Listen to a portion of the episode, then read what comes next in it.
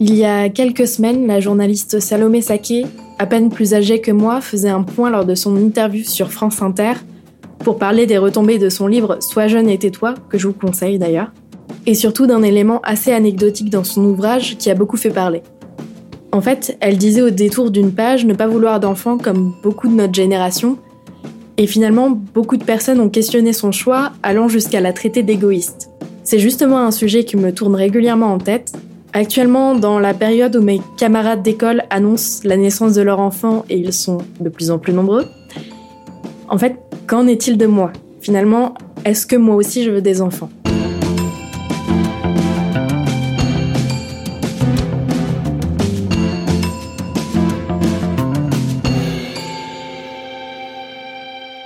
La question est plus compliquée que je ne le pensais.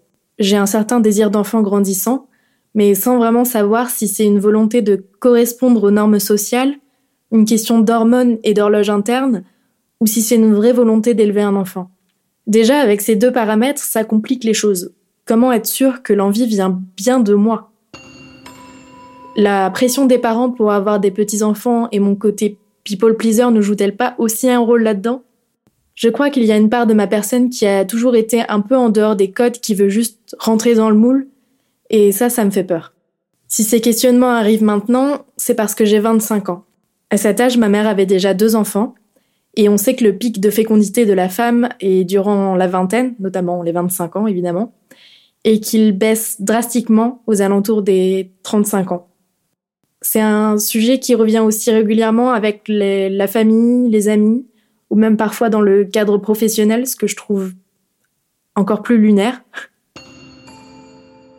Quand on pose la question à une femme si oui ou non elle veut des enfants et qu'elle répond ne pas en vouloir, on lui répond généralement qu'elle est égoïste ou qu'elle changera d'avis. Quand on pose la même question à un homme, on accepte qu'il veuille privilégier d'autres aspects de sa vie. Alors, déjà pourquoi cette différence? Je vois cette différence au sein même de ma famille, étant la cadette d'un frère et d'une sœur qui ne veulent tous les deux pas d'enfants. Mais cet argument de l'égoïsme me fait toujours tiquer. En quoi une femme qui choisit de ne pas mettre au monde un être auquel elle ne pourra peut-être pas tout donner est-elle plus égoïste qu'une femme qui aura tout sacrifié pour donner vie dans un monde pas forcément des plus accueillants? C'est justement cette notion sacrificielle qu'on attend des femmes et qui me dérange un peu, qu'on n'attend pas spécialement des hommes. Pourtant, il y a de nombreux arguments qui pèsent dans la balance et qui font que j'ai pas forcément envie d'enfant. Oui, je rêve d'une vie de liberté, de voyage et d'amour avec mon compagnon, choses qui sont toujours plus difficiles avec un enfant. Oui, je comprends les couples qui veulent unir leur amour pour donner vie grâce à ça, mais de mon côté, ça a toujours euh, tendance à me faire peur, car quoi qu'on en dise, beaucoup de naissances mènent à la séparation d'un couple. Alors oui, c'est peut-être égoïste, mais je préfère vivre euh, seule et heureuse en couple qu'avec un enfant qui bouleverse un quotidien et un couple, malgré tout l'amour porté l'un pour l'autre. Il faut dire aussi qu'on vit dans un monde où tout va trop vite et qu'en passant 35 heures par semaine au travail, on a déjà l'impression de courir après le temps ou de passer à côté de notre vie. De finalement ne pas pouvoir assez profiter, notamment par manque de ressources financières, car tout devient trop cher et compliqué finalement. Et avec un enfant, c'est forcément pire. Il y a aussi un énorme point qui me fait peur personnellement, c'est l'écologie, la politique et l'économie. Je ne peux pas penser à procréer dans un monde qui part à la dérive, où il fait encore 35 degrés au mois d'octobre. Aux 20 ans de l'enfant, on en sera où? C'est notamment le point que relève Salomé Saké dans son livre et l'argument que vous m'avez le plus donné sur Instagram quand je vous ai posé la question. Ça et le fait que la planète soit déjà surpeuplée, et ça on est d'accord. à mon argument économique, on m'a déjà répondu qu'on ne peut pas prévoir la situation économique des 30 prochaines années, donc ça ok.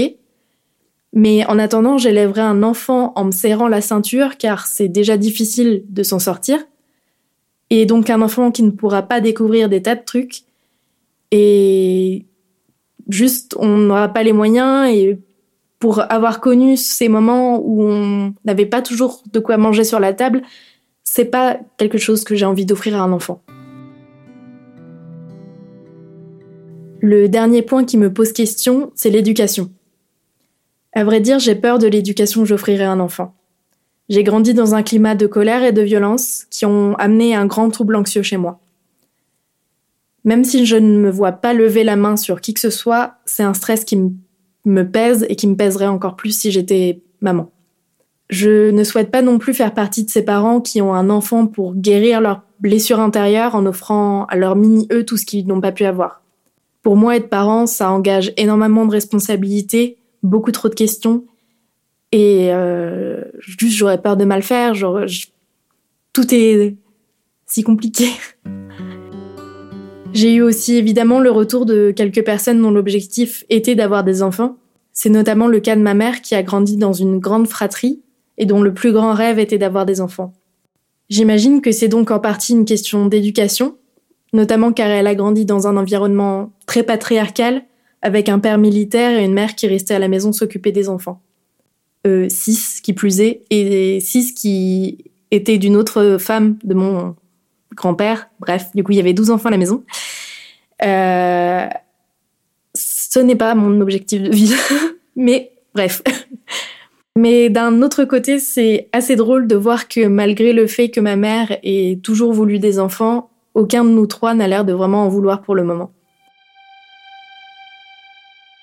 La volonté d'avoir un enfant, c'est aussi le cas d'une de mes meilleures amies, qui rêve de fonder sa famille, pouvoir transmettre ses valeurs, des traditions, mais aussi pouvoir lancer une nouvelle dynamique et un peu briser les schémas familiaux.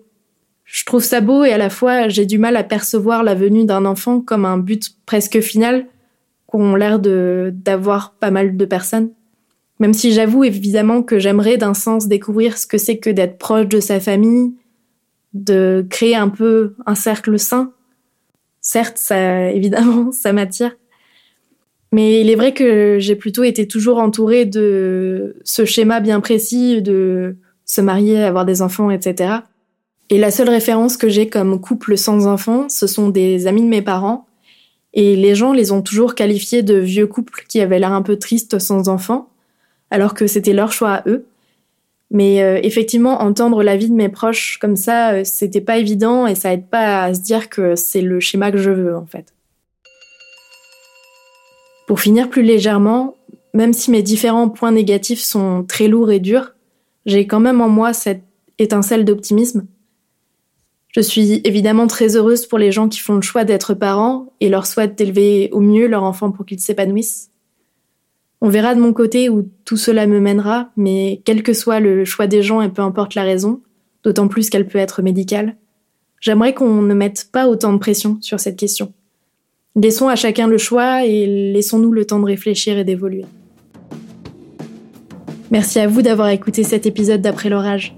N'hésitez pas à me dire sur Insta Après l'orage podcast si vous avez aussi ce genre de questionnement. Vous pouvez aussi me faire des suggestions sur euh, Instagram. Et vous pouvez aussi ajouter une note de 5 étoiles sur la page générale de Après l'orage sur Spotify, ainsi qu'un avis et une note sur Apple Podcasts, si ça vous plaît en tout cas. et à bientôt